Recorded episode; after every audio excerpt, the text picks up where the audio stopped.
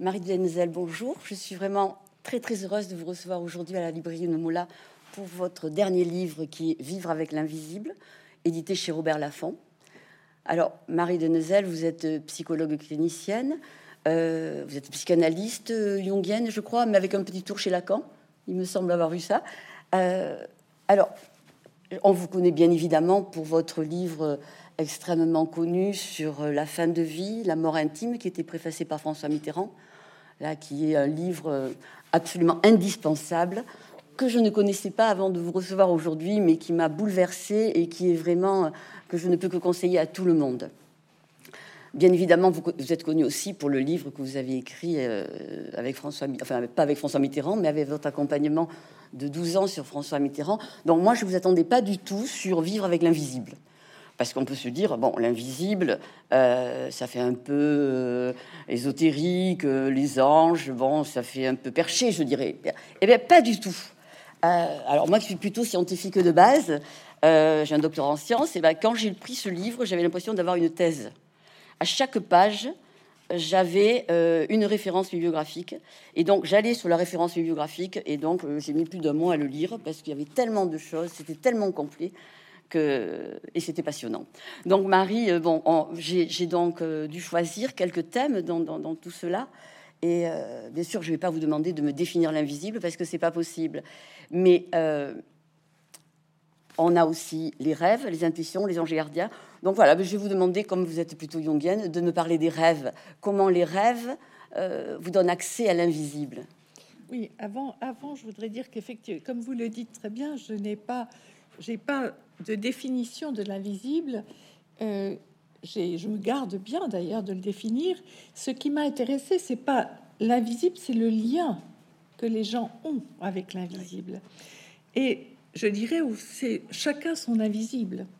Parce que je me suis rendu compte que lorsque je disais je travaille sur la question de l'invisible, les gens me disaient me disaient qu'ils avaient un lien et c'est évidemment chacun a un lien particulier. Les rêves, l'intuition, le et donc c'est un champ très très vaste, c'est une palette très très vaste. Et je me suis bien gardée effectivement d'essayer de prouver quoi que ce soit, parce que c'est inutile, c'est une, je dirais, on va dans le mur, on ne cherche pas à prouver ni à expliquer. C'est un peu la part mystérieuse, euh, irrationnelle que chacun a en soi, et dont, euh, effectivement, puisque vous me demandez de commencer par les rêves, quand nous rêvons, évidemment, c'est de l'invisible. Hein, c'est l'inconscient, c'est de l'invisible. Et euh, j'ai écouté, moi, les rêves de mes patients pendant des dizaines d'années, et je me suis rendu compte que, euh, évidemment, le rêve, c'est le... Euh, on pourrait dire que la définition de Freud qui disait que c'est le, réservoir du refoulé, c'est vrai, c'est vrai, mais ce n'est pas que ça moi, j'aime beaucoup cette définition de l'inconscient de Jung qui, dit que finalement, c'est comme un, iceberg et que le conscient, c'est les 10% qui sont au-dessus de l'eau, hein, c'est ce dont nous sommes conscients, 9 dixièmes de nous est inconscient. Alors bien sûr, il y a les désirs dedans, les désirs refoulés, le refoulé est important, mais il y a, beaucoup de choses dans l'inconscient hein, et que l'on découvre à travers le rêve. Le, rêve est la voie royale vers l'inconscient, mais pas que, hein, d'ailleurs, parce que l'art, la, création artistique est une manière aussi d'avoir accès à son inconscient. Hein. Les idées que l'on a, elles viennent, elles viennent d'où? Elles viennent des profondeurs de soi-même et de et peut-être d'ailleurs, je ne sais pas, mais c'est donc il y a euh, il y a tout un inconnu en nous. Si j'ai parlé des rêves, euh, c'est pas pour rien, c'est parce qu'en fait tout le monde rêve. Donc, tout le monde rêve. Tout le monde rêve. Donc ça, on peut pas le nier. On peut dire ah ben non, moi l'invisible je connais pas, mais le rêve, bah, tout le monde rêve. Donc euh, euh, voilà, donc c'est ça, on peut pas le nier. par contre, l'intuition dont vous parlez très bien, ça, il y en a beaucoup qui ne qui, qui, qui se le refusent, comme si c'était finalement pas rationnel de suivre son intuition alors qu'en fait, euh, oui. Si vous pouvez nous alors Jung disait que nous avons quatre fonctions. Hein. Nous avons la fonction pensée-sentiment, qui est une fonction qu'ont les gens qui sont plus rationnels. Et puis il y a la fonction sensation-intuition des gens qui, qui, sentent les choses. Ils les sentent euh, physiquement, par exemple quand dans la nature, quand on sent les arbres, quand on sent le... Euh, ils les sentent aussi euh, intérieurement. L'intuition, c'est c'est une perception hein, des choses que l'on ne comprend pas souvent. Hein. on se dit, c'est pour ça que je parlais aussi de la petite voix intérieure, il y a comme quelque chose nous dit que. Bon.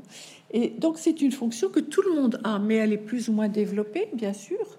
Parce que, comme je vous disais, il y a des gens qui ont une fonction, qui plus, sont plus sur l'axe pensée sentiment, et d'autres sur l'autre axe. Il y a deux axes qui se croisent comme ça. Et donc, euh, cette intuition, tout le monde l'a, elle est plus ou moins développée. Je crois aussi qu'elle se développe avec l'âge. Je suis frappée de ce que les personnes âgées ont beaucoup plus d'intuition. Elles le disent même qu'elles n'en avaient plus jeunes. Comme si l'avancée en âge, le fait aussi peut-être de, de, voyager vers son intériorité, hein, on est moins dans l'extériorité, fait qu'on écoute davantage ce qu'on sent. Et ça, ça m'a frappé. C'est une, c'est quelque chose qui se développe.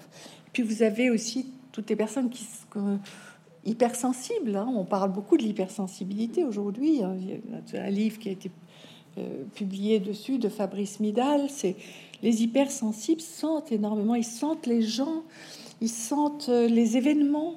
Ils ont tout d'un coup. alors évidemment, j'ai beaucoup d'exemples hein, de cette intuition. Je crois qu'il faut faire confiance à son intuition. C'est très rare qu'on se trompe. Est-ce que vous pouvez citer un exemple de, dans votre livre Il y en a beaucoup. Euh, euh, oui, alors, bon, il y a des exemples très, je, dirais. Euh, bon, il y a une. J'ai cité que j'ai donné, j'ai interviewé une de mes amies qui est quelqu'un justement qui est assez rationnel et qui me disait que, eh bien, quelquefois, elle allait, elle décidait d'aller faire quelque chose qui, rationnellement, je dirais, ne tenait pas debout. Ça, elle se disait mais pourquoi j'y vais? Pourquoi je vais faire ce stage? Ou bien pourquoi je vais, je fais ce voyage?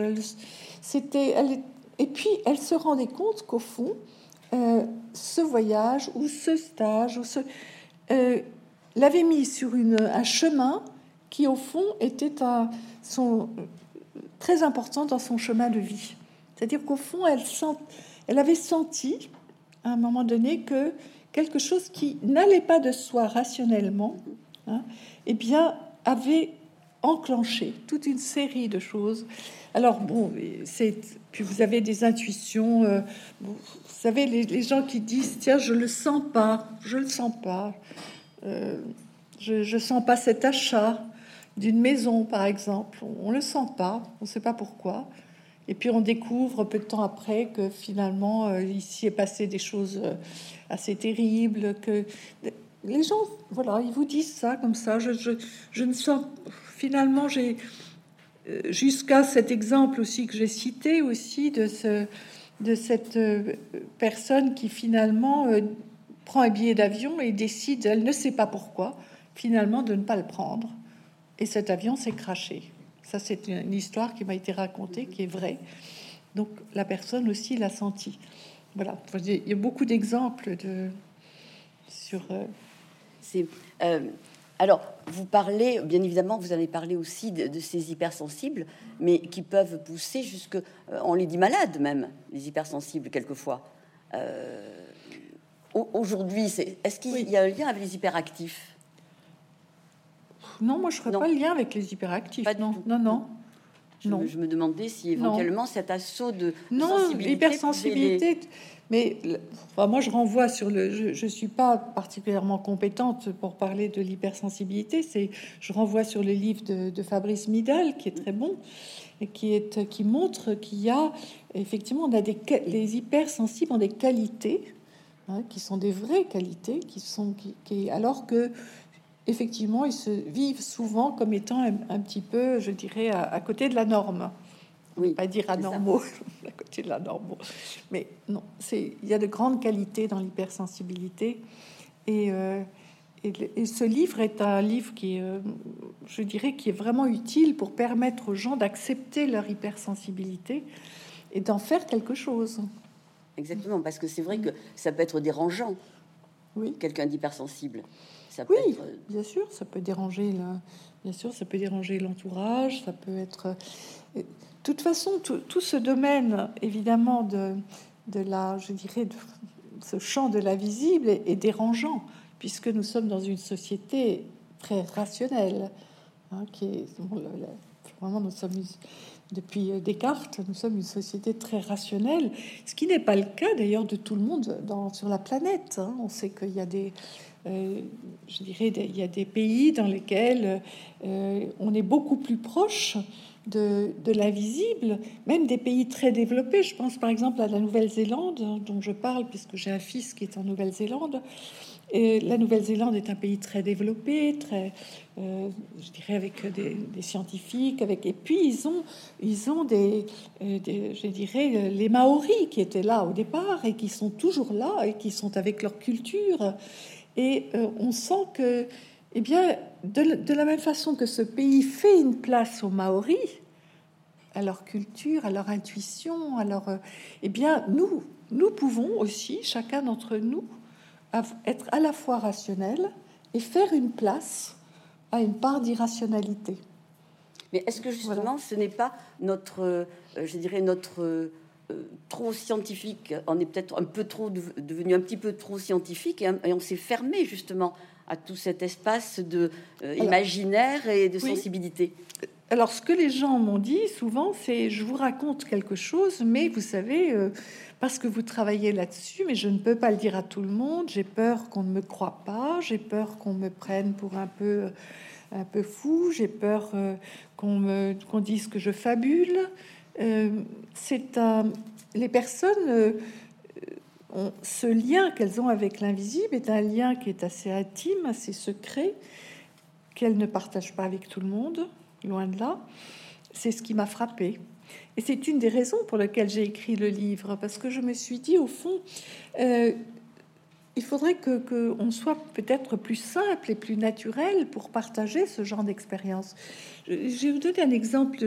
J'allais faire une, une radio euh, à Paris sur, euh, sur un plateau de radio pour parler de mon livre, et le chauffeur de taxi me dit, vous allez parler de quoi? Je, lui dis trois mots sur mon livre. Et il me dit, mais, euh, mais moi aussi j'ai ce genre d'expérience. Ben, ça fait du bien de savoir que je suis pas tout seul. Ben, voilà. Je suis pas fou. Je suis pas tout seul à avoir ce genre d'expérience. Voyez.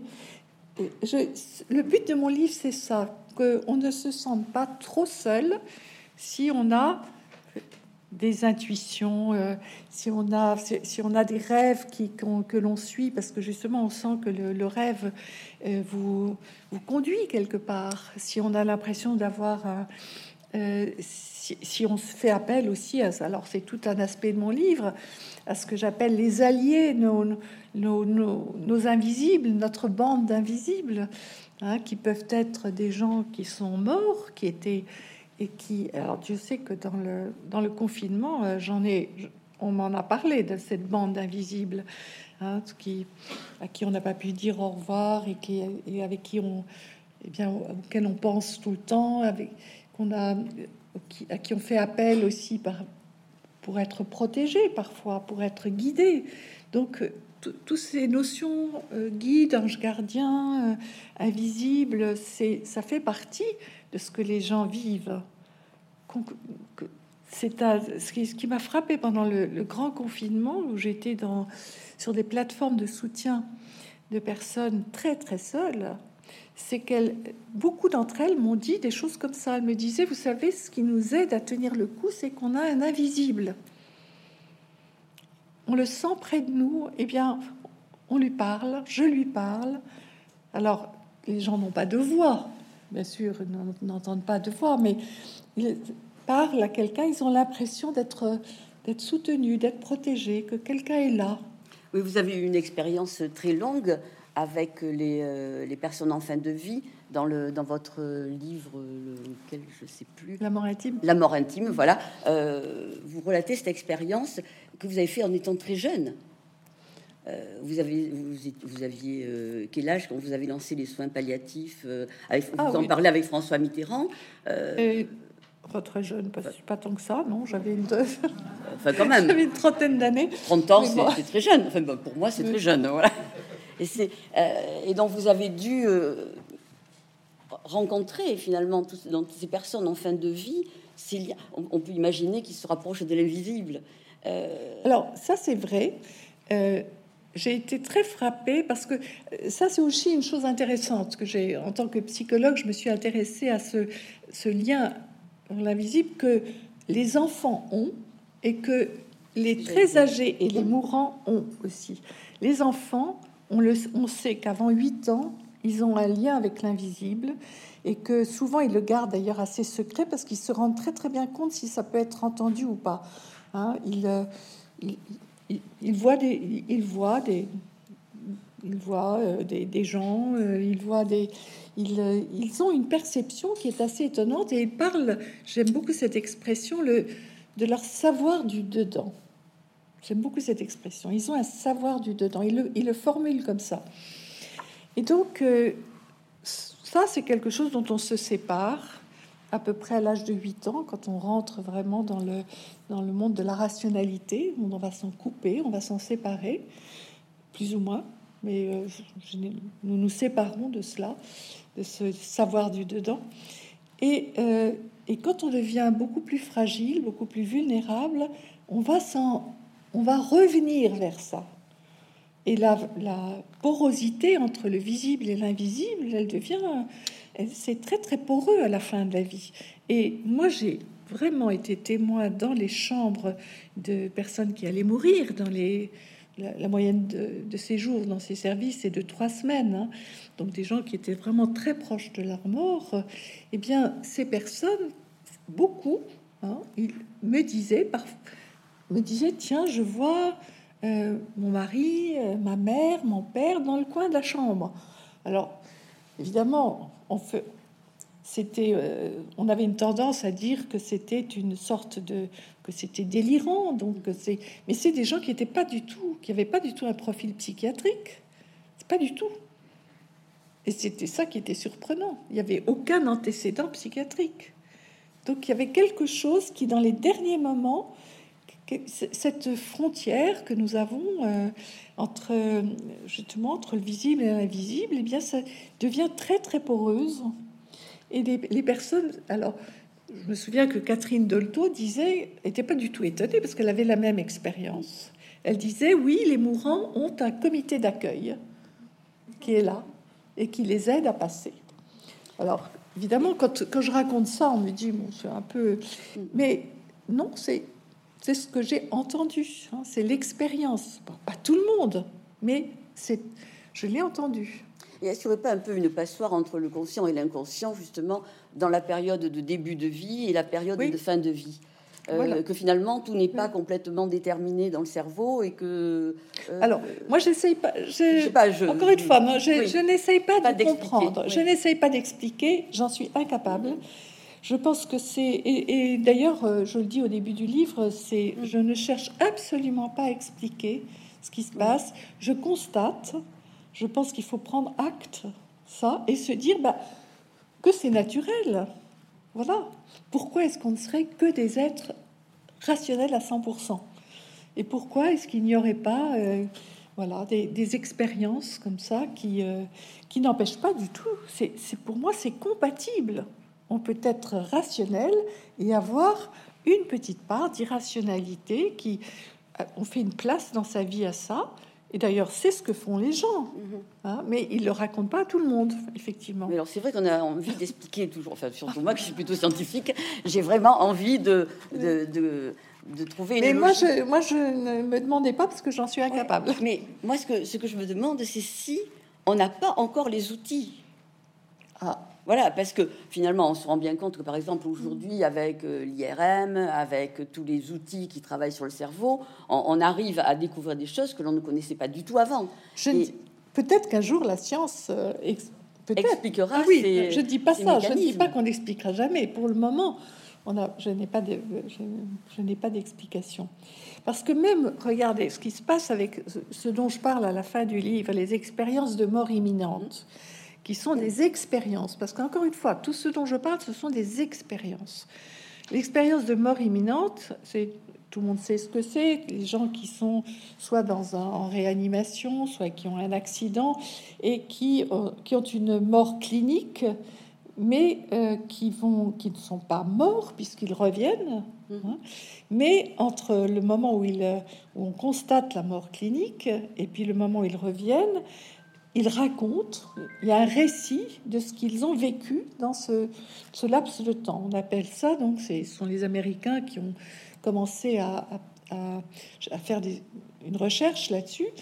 Euh, vous avez une, Française, euh, Madame Caffardi, qui a fait un livre très très bien sur les, expériences de mort imminente. Voilà, là on constate, on n'a pas vraiment d'explication. On n'a pas d'explication, il n'y a que ce récit, et la seule chose que, le, que, font les gens, les scientifiques qui se penchent sur cette question, c'est de constater que les gens sont différents après. Ils n'ont plus peur de la mort. Ils s'occupent beaucoup plus des autres qu'avant. Ils sont devenus beaucoup plus altruistes. C'est-à-dire qu'on sent que, on ne sait pas, il y a un avant et un après. Mais pourquoi? Qu'est-ce qui se passe là? Pour le, moment, pour le moment, on ne, sait pas. Une brèche dans le cerveau qui a fait un lien entre le conscient et l'inconscient. je, vais essayer de vous trouver une. Alors, je, euh, j'aurais aimé que vous nous, nous relatiez, je ne je plus vous donner, bon, c'est bon, on a encore de temps, euh, oui. des expériences que j'ai, j'ai trouvées particulièrement intéressantes, c'est euh, euh qui est relate de, de, Gita, je crois qu'elle s'appelle, le, l'expérience hongroise. De Gita Malache. Gita, ah, voilà, c'est ça, je, Gita, je l'ai dit en français. Alors, effectivement, il y a tout un chapitre qui s'appelle Le monde angélique, parce que D'abord, c'est une chose que j'ai constatée, c'est que les gens ont souvent un ange. Et ça n'a rien à voir avec, euh, avec une, adhérence religieuse quelconque. Il y a des gens agnostiques, même athées, qui me disent j'ai un ange. Bon. Donc euh, c'est, ce n'est pas lié forcément à une religion. On a un ange gardien, on a un ange euh, voilà, qui, qui, protège. Par exemple, quelqu'un vous dit, euh, tiens, euh, il traverse la rue tout d'un coup sans, euh, sans regarder si c'est vert ou rouge, et puis, et puis une voiture passe, et la personne sent qu'elle qu'elle a été comme retenue. Et, et la personne vous dit, ah ben j'ai un ange. Bon. Donc l'idée de l'ange gardien, elle est très très répandue dans notre monde. Hein. Et voilà, donc ça.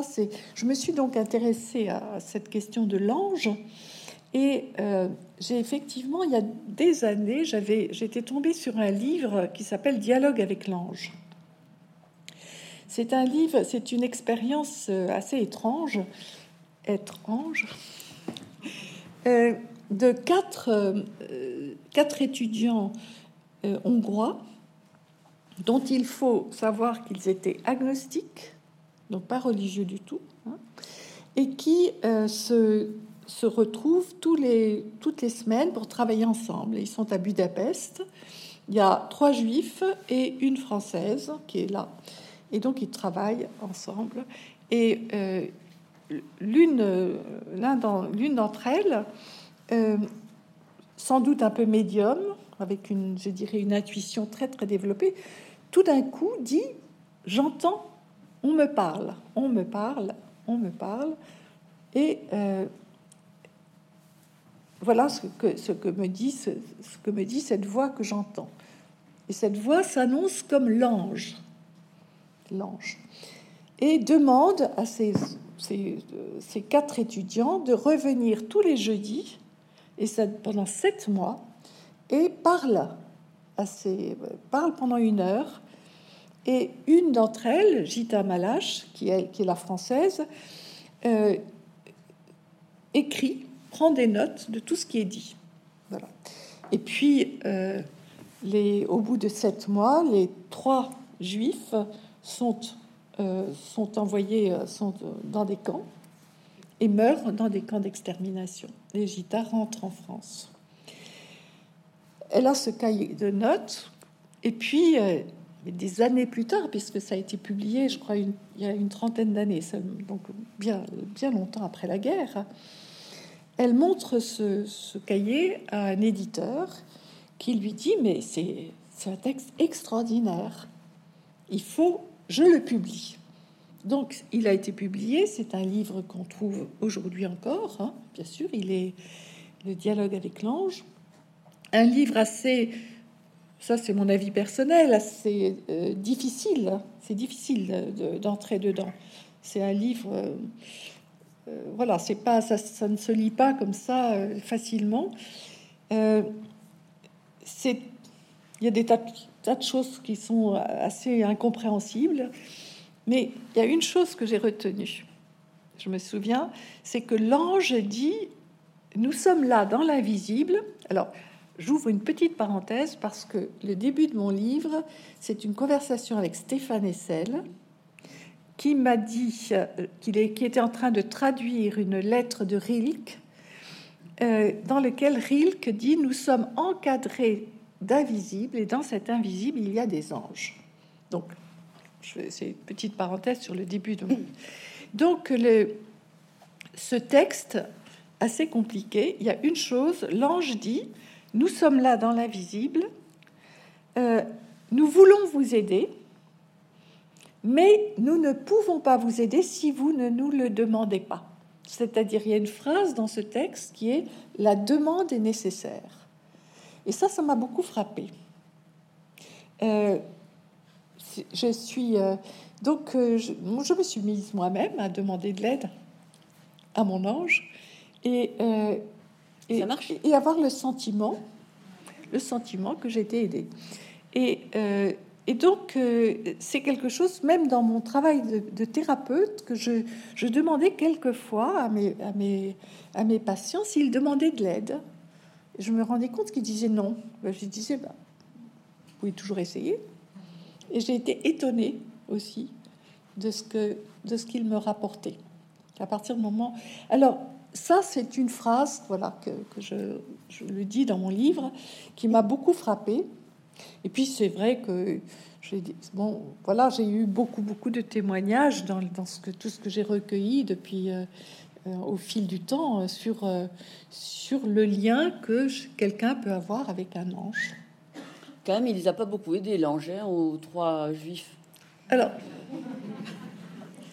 ça, c'est. Ça, ça, ça, voilà. J'ai trouvé ça un peu triste quand même, parce que. Non, mais ça, ça c'est le, c'est le genre, c'est le genre de choses qui, dans lequel, voilà, je, je, trouve difficile d'interpréter, hein, parce que euh, c'est quand l'ange dit qu'il peut, qu'il, euh, on lui demande de l'aide et qu'il peut aider. D'abord, on ne sait pas à quel niveau il aide aussi. Ça, c'est, on ne sait pas à quel niveau il aide. Je veux dire, c'est voilà, c'est comme de dire euh, bon. Euh, euh, Dieu n'existe pas parce qu'il ne nous parce qu'il il, permet, il autorise le mal, l'horreur. Dire là, on entre dans un champ tellement mystérieux que il peut pas tout faire non plus. Hein, les pauvres anges, mais on demande beaucoup. Hein. Alors, Aujourd'hui, par exemple, euh, ce que je disais tout à l'heure, on n'a peut-être pas les outils pour voir ce que l'on appelle invisible aujourd'hui. Euh, par exemple, aujourd'hui, on sait, j'ai lu il n'y a pas très longtemps un livre de Richard Power sur, sur, alors j'ai plus le titre, c'est pas grave, sur, sur par exemple les communications entre les arbres. Euh, par les racines. Ah oui. Et je ne sais pas si vous l'avez lu aussi, il, est, très intéressant. Et on aurait, autrefois, on donnait un, sens magique aux arbres aussi. Euh, et, ces liens, on, ne les percevait pas parce qu'on n'avait pas les outils pour, pour, les, pour les détecter. Est-ce que euh, vous pensez que, par exemple, alors ce que vous disiez tout à l'heure, j'explique pas, je constate quelque part, mais alors c'est peut-être mon côté scientifique qui, revient toujours à vouloir prouver les choses et, qui est un peu complexe, mais je me dis que petit à petit, peut-être que justement, on va, on va découvrir une dimension que l'on connaissait pas. Peut-être, peut-être. Pour le moment, ce qui m'a intéressé là aussi, c'est le lien que les gens ont avec, euh, je dirais, alors on va dire euh, l'énergie, l'énergie de, des arbres, l'énergie des pierres aussi. Euh, c'est-à-dire au fond qui perçoivent quelque chose qui tout le monde ne perçoit pas, mais que certains perçoivent. Ils ont vraiment l'impression que s'ils embrassent un arbre. Alors, il y a, je me suis, je, je suis allée au Japon il y a avant euh, avant le confinement, j'ai fait un voyage au Japon. J'ai été très frappée dans une forêt euh, près de Kyoto, de, au sud de Kyoto, de voir ces Japonais qui embrassaient les arbres et qui faisaient. Avec Qigong euh, Ils ont des liens, les arbres, je crois aussi. Où? Quand ils font du Qigong. Ah ben, oui, ça c'est une gymnastique qui utilise euh, la notion d'énergie. Mais ce, que je veux dire, c'est que l'énergie, ça ne se voit pas. Oui, aussi. Hein. Ça se sent, se perçoit. Donc effectivement, il y a cette perception de la. Il y a une. Il y a tout un chapitre sur mon livre sur percevoir au-delà de soi. Alors on peut percevoir l'énergie d'un lieu, Ça, c'est des choses que la plupart des gens sentent. Je veux dire, on, sent bien que dans le métro, il n'y a pas la même énergie euh, que dans une forêt ou dans une église romane. Donc, euh, c'est des choses que l'on sent. Euh, donc, ça, c'est aussi de la visible, hein, cette perception de l'espace, cette perception. Beaucoup de gens m'en ont parlé. Les, alors oui, les arbres, les pierres. Parlez d'ailleurs dans votre livre de François Mitterrand, qui parlait justement des lieux euh, Alors lui était très sensible. Alors j'ai un chapitre effectivement sur euh, sur euh, dans conversation sur l'invisible, enfin des, des conversations que j'ai eues avec François Mitterrand sur cet invisible aussi auquel il était très très sensible, très qu'il ça on sait que oui les les pierres, les arbres, les, l'énergie des, lieux, l'énergie des chapelles romanes. Euh, bon, il disait que c'était palpable, donc il percevait, il sentait. Euh, bon, c'est un exemple, effectivement. Il a fait mettre une petite pierre à côté. Euh, je crois, j'aime bien cette anecdote. Alors, anecdote, si on peut dire. Oui, j'ai j'ai repris effectivement dans ce livre ce que, quelque chose que j'avais raconté dans le Croire aux forces de l'esprit, c'est que effectivement j'ai une, une petite maison dans le Gard, qui est une région qui est euh, dans laquelle les Celtes sont descendus. souvent, on pense que les Celtes se sont arrêtés à, la Bretagne, pas du tout. Ils sont descendus très bas, jusque dans les Cévennes. Et il y a d'ailleurs autour de, cette maison que j'ai beaucoup de, de, mégalithes. Il y a beaucoup de, de dolmens. Et il se trouve que j'ai sur mon terrain une petite pierre, elle n'est pas très haute, elle fait 80 cm, euh, petite pierre qui est une pierre celte, qui est, un, qui est même répertoriée comme l'avant-dernier menhir de la chaîne d'Irlande. C'est ce que l'on m'a dit quand... Euh, alors, c'est François Mitterrand, quand je lui ai raconté cela, il m'a dit je veux absolument venir la voir. Donc en 92, il est venu deux fois, en 92 et 93. Euh, il est venu deux fois et, il, voulait poser ses mains sur, cette pierre. C'était quelque chose qui était, qui était important pour lui. Et c'est vrai qu'avant de mourir, le 19 euh, décembre, la dernière fois que je l'ai vu, il m'a dit Est-ce que vous mettrez une petite pierre euh, en souvenir de moi à côté de votre pierre? Voilà. Donc j'ai effectivement j'ai trouvé une petite pierre blanche qui est collée contre contre le. De toute façon, elle marqué un peu le territoire, hein. non En tout cas, en tout cas, sûrement, peut-être oui. C'est sûr que quand je viens, quand je vais près de cette pierre, que je la petite pierre blanche, eh bien François Mitterrand est, là. Elle est là, voilà. Il est là. Vous ne pouvez pas l'oublier comme ça. Il est là dans l'invisible, euh, absolument. Euh, dans, euh, dans votre livre, vous parlez beaucoup, euh, euh, en particulier à la fin, de ce qui se passe actuellement avec, avec le Covid. J'ai vu que vous étiez aussi spécialiste d'aptonomie. Et l'aptonomie, jusqu'à maintenant, moi, je l'avais surtout vu pour les naissances. Mm. pour les enfants, c'était un, moyen de rentrer en contact avec eux. Et vous, vous l'avez appliqué aussi aux, personnes âgées Aux personnes mourantes? Aux personnes mourantes. C'est-à-dire que j'ai effectivement, je veux dire, les, et, ça, j'avais fait d'ailleurs un article au moment du, confinement sur ces sens qui étaient mis à mal avec le, avec le confinement, dont le sens du toucher, puisque nous ne pouvons plus, vous ne pouvez pas se toucher, et que toutes ces personnes très vulnérables ont vraiment un vrai besoin d'être contactées, pas touchées comme un objet, mais contactées, c'est-à-dire euh, le, contact physique, c'est quelque chose d'essentiel. Pourquoi? Parce que nous sommes des êtres de contact, parce que c'est le premier des sens qui se développe dans l'embryogénèse. Hein, nous sommes dans le giron de notre mère, entouré du liquide amniotique, nous sommes en contact. Hein. Et euh, ensuite, bien sûr, on, on, est, on se grandit, on se. Euh, et puis, quand on devient très fragile, vulnérable et à la fin de sa vie, eh bien, pour retrouver une, sécurité de base, on a besoin de se sentir en contact. Donc, le contact tactile, physique, est très important. C'est pour ça que tant de gens ont, été dans des détresses et des désespoirs terribles de ne pas être euh, touchés. Voilà. C'est parce que voilà, c'est essentiel essentiel et, que personnellement j'ai une question à laquelle je n'ai jamais eu de réponse.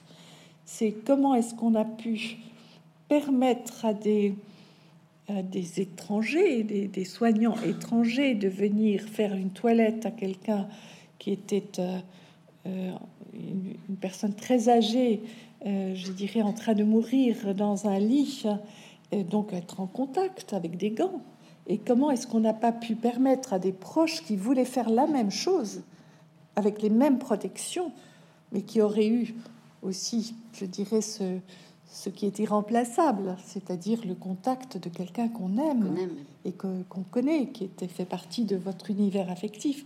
Je n'ai jamais compris qu'on n'ait pas pu euh, permettre aux familles, avec les mêmes protections que les soignants, quand elles étaient demandeuses, de venir au chevet de ces personnes pour justement les, les, ne serait-ce que de prendre, euh, peut-être pas forcément euh, prendre dans ses bras si c'était, mais de ne serait-ce que ce contact des, des mains qui était un contact que les soignants avaient avec les malades, hein, avec des gants, mais ce contact, parce que euh, là il y a quelque chose qui a manqué, qui était, qui est fondamental. Quand j'étais en soins palliatifs, j'avais remarqué une chose, c'est que euh, pour mourir, c'est vraiment quelque chose dont je suis convaincue, pour euh, ce dernier lâcher prise qui est nécessaire pour mourir, euh, il faut, il y a comme un lâcher, un lâcher prise, et ce lâcher prise, ce qui le permet, ce qui le facilite, c'est le contact, c'est le contact physique. Parce que justement, on retrouve cette sécurité que on a eu au début de la vie. Et je me souviens de quelque chose que c'est pas dans mon livre, mais c'est euh, d'une quelque chose que j'avais euh, que j'avais une scène que, je n'oublierai jamais où euh, une jeune femme, 30 ans, mourant d'un cancer du foie sur son sur euh, très angoissée dans son lit avec toute la famille autour et une sœur jumelle qui était là. Euh, tout le monde était très, je dirais, très mal parce qu'elle était, elle, elle se tordait dans tous les sens, elle était très angoissée. Et quand je suis arrivée dans la chambre, j'ai suggéré, j'ai proposé à la jumelle de monter dans le lit, de se mettre derrière sa sœur comme elles étaient dans le ventre de leur mère. Hein c'est quand on voit les jumeaux, comment ils sont dans le, de, se, de, prendre sa sœur dans les bras en étant allongé contre, contre elle dans, dans son dos, de la prendre contre elle, ce qu'elle a fait. Et la jeune femme est morte à ce moment-là. C'est-à-dire que, et apaisée. C'est-à-dire qu'on a senti que ce contact-là, voyez, cette scène-là m'a convaincu de l'importance euh, du contact. Parce qu'elle a retrouvé, cette jeune femme qui était si angoissée au, seuil de la mort, a retrouvé quelque chose de la sécurité qu'elle avait au début de sa vie contre sa sœur dans le ventre de sa mère. j'avais, j'avais lu un livre sur lequel il disait que des enfants qui, qui mouraient pratiquement de faim, lorsque leur mère les massait, ceux qui étaient massés vivaient beaucoup plus longtemps que les autres. C'était une nourriture effectivement autre, mais qui leur apportait euh, euh, ce dont ils avaient quelque part besoin. Euh, j'aurais aimé, je sais pas, il nous reste quelques minutes. J'aurais aimé, si ça vous ennuie pas, que l'on finisse par des mots d'amour qui ont été dits. Alors, je ne sais pas si vous, si vous, pouvez le lire, parce que je ne pense pas que vous le connaissiez par cœur, mais euh, que j'ai trouvé magnifique. Euh, alors, je vais peut-être le lire finalement, parce que j'ai mes lunettes, sinon vous, pouvez peut-être le lire non, comme vous préférez. Euh, j'ai trouvé que c'était magnifique. Voilà. donc, le mystère de l'amour est le plus grand que le, que le mystère de la mort.